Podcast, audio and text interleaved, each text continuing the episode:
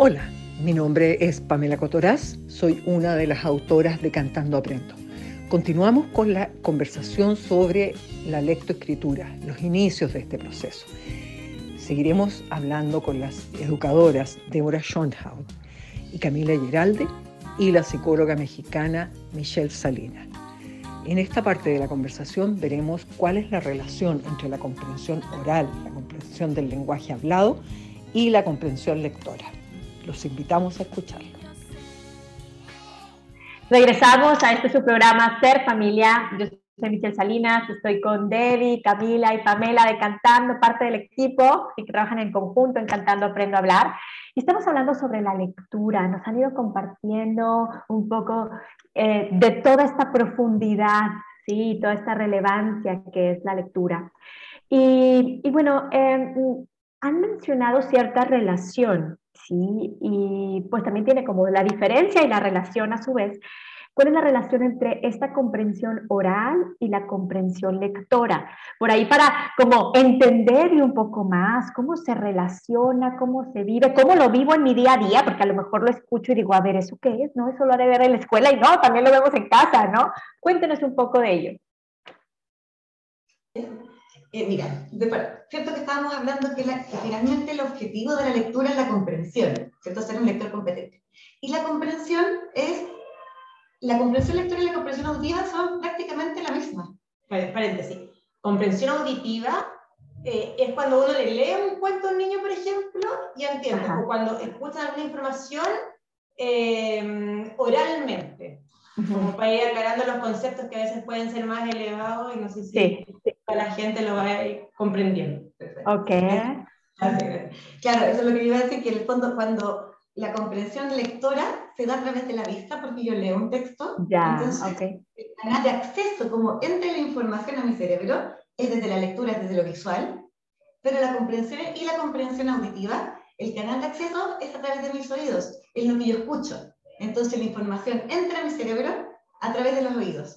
Entonces, el canal de acceso varía. La lectura es visual, la escritura, la, la comprensión oral es a través de los oídos, pero el procesamiento que yo realizo finalmente es el mismo. Mi cerebro realiza el mismo procesamiento cognitivo. Entonces están muy relacionadas. Por eso es que todo lo que yo pueda entregarle a un niño en comprensión auditiva, desde las preguntas que yo les puedo hacer desde que son chiquititos, va a influir en la comprensión lectora porque el niño va a ir aprendiendo a procesar la información. Entonces, por eso están muy relacionadas. Lo que cambia el canal de acceso, pero mi cerebro es el mismo. Mi forma de procesar esta información se, se mantiene. Entonces, sí hay una gran relación y era gran relevancia, ahorita que las escuchaba yo decía, bueno, claro, o sea, quizá ahora de adultos, pues yo creo que a, algunos nos ha tocado, ¿no? Que a veces estamos a lo mejor escuchando a alguien en una plática o en una conferencia y a veces como que escuchamos, pero no lo entendemos tanto, ¿no? Y, qué importante es poder eh, estimularlo, ¿verdad? O tenerlo como muy... Eh, pues sí, como muy fluido desde un inicio para poder ver cómo hacerle para así entenderle, ¿no? Cómo, no, cómo está el tono de voz, qué cosas me imagino mientras se da ese procesamiento y nos va a ayudar también en la vida adulta. Incluso ahorita yo te escuchaba y decía, ah, claro, ¿verdad? O sea, como que me acordaba de cuándo sí he entendido muy bien alguna vez que he escuchado algo a alguien y cuándo no. Entonces, ¿y qué factores hacen que se propicie y no se propicie? Entonces, es eso con gran relación, pero también con gran relevancia, porque no es, es un proceso profundo y podemos empatizar con los niños, porque a veces decimos, ay, bueno, es algo sencillo, pero si nos vemos de adultos no es tan sencillo, no es tan sencillo todos los estímulos que se dan, el bombardeo de estímulos, el bombardeo de aprendizaje, me imagino así como adentro de los niños, ¿no? O sea, como las chispas de estoy aprendiendo por acá y por acá y relacionándolo por todos lados, y es es, es, como todo, todo un eh, evento interno cuando mamá me cuenta un cuento, cuando escucho que me están platicando algo, o sea, es todo el mundo y todo lo que se va viviendo, ¿sí?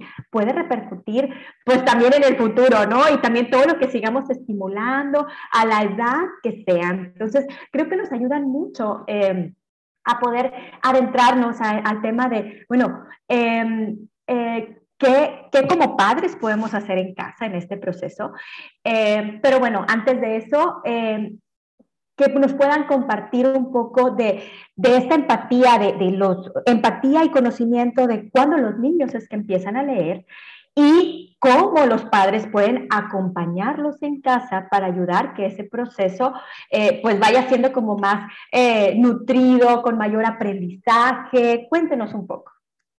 La verdad es que depende tanto de las experiencias previas que hayan tenido los niños, depende tanto de estas habilidades que le hemos comentado eh, si se han desarrollado, si se han potenciado durante todos los, eh, de los 0 a los 6 años, pero eh, con la Debbie ayer conversábamos, así como ya, pongámonos, veamos, según lo que hemos estudiado, lo que señala la literatura, y ya cuando existe una enseñanza sistemática, o sea, formal de las letras, por ejemplo, de los sonidos de las letras, de cómo se representan las letras, ya esperamos que los niños alrededor de los 6-7 años ya comiencen a decodificar, ¿ya? Y ya comiencen, y a través de esta decodificación, acceder al significado de palabras, de oraciones y de textos breves, ¿ya? Entonces, lo que nos señalan diversos autores es que eh, desde los primero a segundo básico, que es como la educación ya formal de la lectura y la escritura, los niños aprenden a leer, ¿ya? Aprenden a decodificar, aprenden a desplegar una serie de estrategias de automonitoreo para ver si estoy comprendiendo lo que estoy leyendo, pero ya a partir de segundo básico, eh, que son alrededor de los 7, 8 años, en adelante, ya los niños deberían usar eh, estas estrategias para eh, aprender a través de la lectura. Entonces, los dos primeros años de educación formal sería aprendo a leer, ¿verdad? Para después eh, que la lectura me sirva como herramienta de aprendizaje. Pero para lograr esto es fundamental que en pre-básica se trabaje la conciencia lógica, se trabaje el conocimiento impreso, distintas habilidades que, eh, que, que, dan paso a estas otras habilidades tan complejas como la lectura y la escritura. Yo siempre le digo a los apoderados acá en el colegio, eh, porque en quienes los papás llegan con mucha ansiedad de si se enseña a leer o no a leer, eh, pero si uno, eh, yo le digo, imagínense una guaguita. Las guaguas empiezan, primero no se mueven, ¿verdad? Después aprenden a rodar, aprenden a gatear, luego se, se van afirmando y un día se sueltan y dan los primeros pasos. Es lo mismo con la lectura eh, y la escritura, por supuesto. Si yo desarrollo todas las habilidades previas, que serían como el poder girarse, el aprender a arrastrarse, a gatear para adelante, para atrás, de repente, y lo que decía Pamela también, los niños se van a soltar y van a descubrir que pueden hacer esta relación entre la letra y el sonido, van a descubrir que pueden decodificar palabras y la carita de felicidad cuando lo logran es increíble. Entonces, eh, dejar un poco la idea atrás de, de como quizás nosotros nos enseñaron a leer, que era como repetición, repetición, repetición, sino que súper, súper enfáticas que son una serie de habilidades cognitivas que están en este proceso. Y que, eh, pero si tú me dices, ¿a, qué edad? Así como de manera formal y sistemática, es un primero básico que los niños tienen alrededor de 7 años. Claro, y, y juntando la, analogía con la Cami de este, de este bebé, de esta guaguita, ¿cierto? Eh, cuando uno trabaja las habilidades psicolingüísticas, es como que está trabajando la musculatura. Porque por una parte yo le puedo enseñar cómo te tienes que mover para caminar, pero si yo no desarrollo la musculatura previamente, entonces cuando estamos enseñando conciencia fonológica, cuando trabajamos esto de tomar un libro y empezar solamente a mirarlo y jugar a leer, como decían, que lo importante es que el niño hace como que está leyendo, entonces va viendo la direccionalidad, va, bien, va poniendo su dedito y va marcando que, oh, viene una palabra y después viene la otra, que de arriba para abajo. Todas esas cosas van fortaleciendo esta musculatura para que finalmente un día ya empieza a se larga y empieza a leer. Y cuando lee, va a ir comprendiendo. Porque si yo le enseño solamente la parte mecánica de la lectura, que tiene que ver con la, el establecimiento de la relación fonema-grafema, que yo digo, esta letra suena así, y, y, simplemente empieza a decodificar, después no va a entender que eso tiene que ver con comprensión, va a ir decodificando nomás.